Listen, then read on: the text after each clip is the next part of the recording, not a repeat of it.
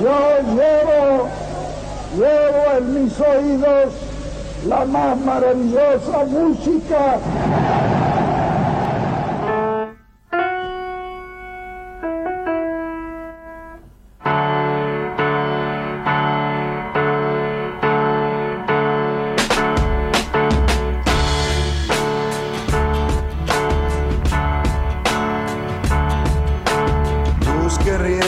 Mis sentidos, nunca imaginé que no me podrían alcanzar.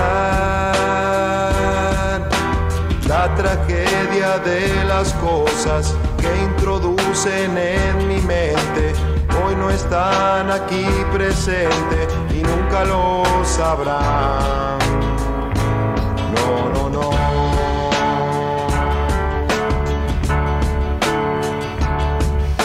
Bueno, muy bien. Estoy escuchando acá este adelanto de esto que prometía Leo Acevedo hoy en el arranque del programa. Gente, artistas, músicos eh, muy importantes de la Argentina en este caso, eh, tocando instrumentos que no estamos acostumbrados a, verlos tocar, ¿no? En este caso, eh, arrancamos con casi como una viñeta humorística, ¿no? Es Papo, Leo. Es Papo, claramente. Es Papo tocando a su manera el piano. Sí, con Esto- los pies, ¿no? O con los codos, no sabemos de qué manera. Igualmente hay un- unos acordes y unas armonías que no están nada mal, debo decir. Sí, ¿eh? bueno. Pero claro, toca con, un- con la mano pesada, digamos. Este, ese piano supongo que habrá tenido que ser afinado de nuevo después de la sesión de grabación. Pero eh, resulta por lo menos extraño que nunca lo sabrán. Es el primer eh, simple que grabó Papo, es lo primero que publicó Papo en su carrera y es un tema que lo tiene este, al piano más que a la guitarra. Después aparece sobre el final un solo de guitarra, este, pero lo primero que grabó Papo, lo primero que conocimos de Papo este, como, como artista, este, fuera de sus intervenciones en Los Abuelos de la Nada o en Conexión número 5 o en Los Gatos, lo primero que Papo publicó como solista es un tema al piano. En este caso acompañado por Rodolfo García en batería y Alejandro Medina en el bajo, ¿no? Bien, el Y otro esto- día justo, justo recordabas, ¿no? La participación de, de Rodolfo García en la batería, ya tocando con Riff, ¿no? Eh, en ese Aquella vez en ese show en Comodoro Rivadavia en el Sí. año 83, sí, sí. Espera, le quiero pedir a Josué Hualpa para que se escuche bien, ¿no? Podemos poner de nuevo desde el principio el tema de Papo para que se escuche un cachito, ¿no? Porque estamos hablando de eso. Sí, me encanta. A mí me causó Vamos. gracia, mira, ponelo, dale.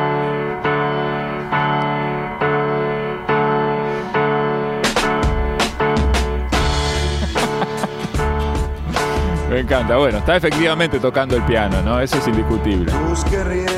Este Sí, tema, aparte, eh, Leo, este tema después lo tocó Papo con Andrés Calamaro. Calamaro, en el sí. Claro, Papo en, en- en el disco Papo, y Amigos, este, está Calamaro haciendo su versión de Nunca lo sabrán, sí, sí. Esperá, vamos- Este, un disco en el que aparecen un montón de, de artistas este, reversionando temas de Papo, con Buenísimo. Papo en la mayoría, sal- salvo, salvo en el tema Sucio y Desprolijo que hacen los divididos, ahí Papo dijo...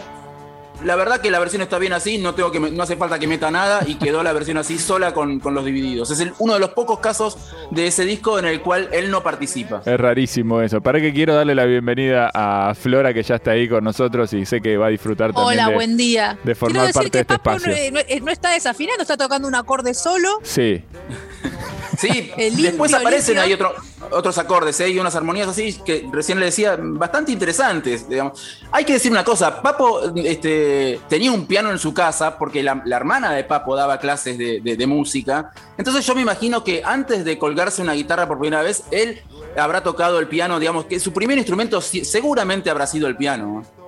Anduvo curioseando seguro. Seguro Sí. que sí. Además, de para- niño seguramente para habrá, cualquier habrá chico- hecho algún- alguna- algunos acordes con el piano de- de su hermana. para cualquier chico un piano, ¿no? Tener un piano en la casa, hoy ya es más raro, ¿no? Es más difícil, ya no hay pianos. En una época había, ¿te acordás que era por ahí más común en las, en las familias por ahí de clase media que se, tenían un ahorrito, a veces invertían en un, en un piano vertical, ¿no? Sí. Eh, y era una cosa común. Ahora es más raro, pero por ahí un organito, ya cualquier cosa, eso a cualquier chico le, le gusta y le encanta. Me me quedé pensando en esa, en esa vieja publicidad no es tan vieja, tiene 3, 4 años, que hizo para una casa, de una tienda grande que hay en, en, en Londres, Elton John, ¿no? Sí. Contando cómo, Sí. cómo le regalaron un piano cuando era chico y cómo eso le, le cambió la vida para siempre, ¿no? Al gran Sí, pueblo no. argentino pianos, amigo. Bueno, seguimos, Leo, seguimos adelante, no te quiero interrumpir. Decía que estos nunca lo sabrán, un tema que Papo compuso en el año 68 y que grabó en el año 70 eh, y que fue incluido en aquel compilado Pidamos Peras a Mandioca, un compilado este, producido por Jorge Álvarez. Jorge Álvarez le propuso a Papo grabar esta canción en un intermedio en las grabaciones del primer disco de Manal. Le dijo, Papo andaba por ahí. Recordemos que Papo, antes del primer disco de Manal, fue de alguna manera el, cuarto Manal. Él hizo una temporada en el verano en la costa siendo el segundo guitarrista de Manal.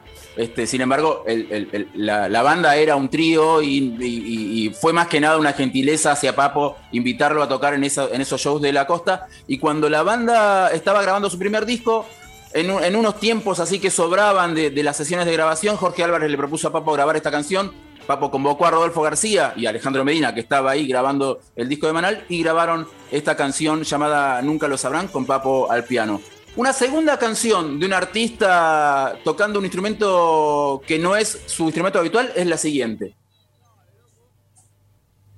One,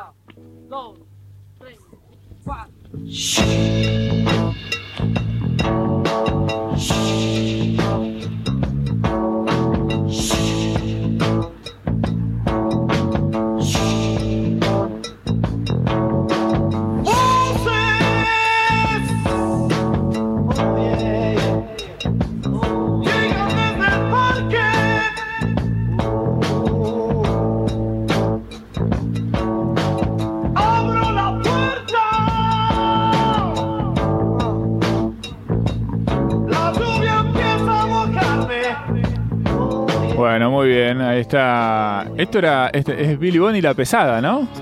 Esto es El Parque, un tema incluido en el primer disco de Billy Bonnie La Pesada del año 71, y es un tema compuesto por Luis Alberto Spinetta, y es un tema en el cual Luis Alberto Spinetta toca el bajo y hace la cuenta. Ahí eh, escuchábamos al comienzo que Ah, sí. Juan, Yo dos, sí. tres, cuatro. Este, ese es el mismo flaco Spinetta que le llevó esta canción a, a Billy Bond. El mismo Billy Bond cuenta este, por ahí en alguna entrevista que, que- el flaco llegó con esta canción para, para él, que la compuso especialmente para que la cante, para que la cante Billy Bond. Y él este, se ofreció a ser el bajista en la sesión. Tiene un arreglo muy Come Together, ¿no? Y ese, ¿no? Sí, Sí. sí, claramente, claramente citan este, o, o intentan este, encontrar una atmósfera parecida a la, a la de Come Together de los Beatles del disco Abbey Road, un disco que había sido publicado más o menos por esos días. Este, en este caso eh, es, es Spinetta tocando el bajo, Black Amaya en batería, Papo otra vez, en este caso sí, en la guitarra y Billy Bond en la voz, con una particularidad. Ustedes habrán escuchado que la voz tiene como un efecto extraño, suena como con un cierto trémolo. Sí. Y eso no es un efecto este, de consola, ni es un pedal, ni nada por el estilo, sino que esto también lo cuenta Billy Bond en una entrevista. Lo grabaron poniendo un ventilador entre la voz y el micrófono. Lo que hicimos todo de que a chicos, veces ¿no? hacemos cuando, que, que- que cuando éramos chicos jugábamos a, can- a- a hablar adelante del ventilador en, en funcionamiento y que sonara así con, con- con- con ese temblor. Ellos lo usaron como un, como un efecto de grabación. Leo, no quiero ser malo con las y los bajistas, pero ¿no, no es un instrumento menor para Luis Alberto Spinetta el bajo? No, no creo, porque él, Ah, él- ahí los no. defendés, ¿eh? Ahí los Eh. defendés. No. Yo- yo grave, defiendo grave. Defiendo el ojo. Y a mí me parece que, que en realidad este, era un instrumento que, que Spinetta disfrutaba de tocar, porque de hecho, mira, este, eh, justamente a eso iba. Entre, almendra, entre, la, entre la separación de almendra y la formación de pescado rabioso, Spinetta intenta formar una banda que se llama Tórax, un power trio que se llama Tórax, con Edelmiro Molinari en guitarra y Puma en batería. Y él mismo tocando el bajo. Él quería, Mirá digamos, no ser el bajista de esa banda. Una banda con la que hizo un par de fechas, tocaron en un festival en las piletas de Seiza, pero no llegaron a, a- a grabar ningún disco. Así que no creo que el, que el flaco lo haya eh, considerado un instrumento menor. Yo creo que él Y disfrutaba... no lo es. Es que no lo es, claro. No, claro. no, no, yo Pero no- es no voy a cierto que para un Estoy indignada. guitarrista... Estoy para un con el compañero. Tiré un centro para ver qué pasaba. A ver. Somos, polémica. somos periodistas, queremos preguntar, que las viejo. cuatro. Ahí me avisa Pablo que están llegando mensajes al WhatsApp del Sindicato Argentino de Bajistas este, repudiando tus dichos, Juan Manuel. Horrible. Y Declarándote, declarándote persona no grata, no, no te permiten la entrada a la sede del sindicato. Dudo No, que exista el Sindicato Argentino de Bajistas porque en las reuniones no. Decía, dudo Claro, ahí tenemos a Diego Arnedo que demuestra Sí. que el bajo es un instrumento. ¿Cómo los demás no? Pedro Aznar, ¿querés que te haga una lista?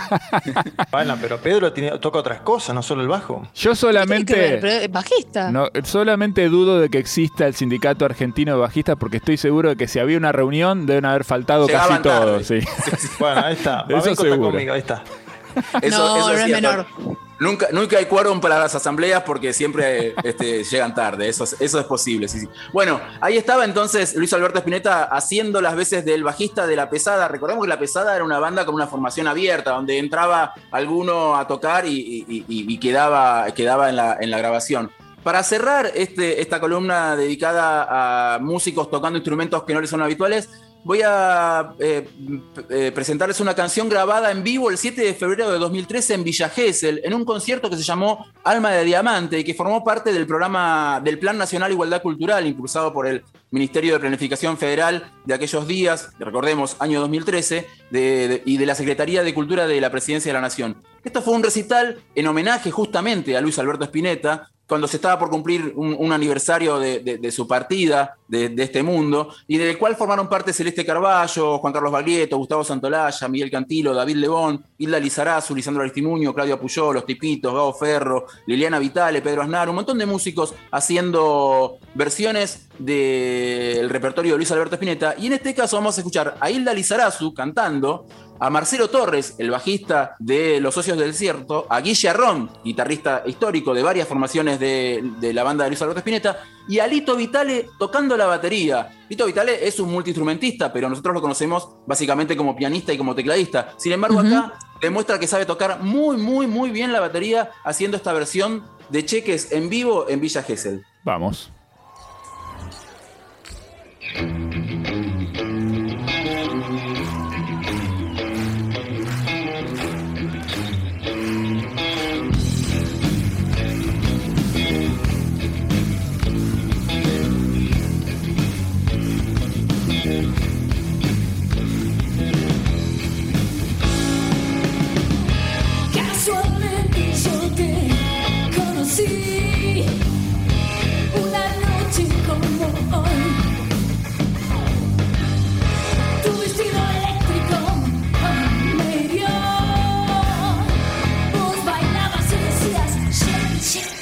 shake it, shake it.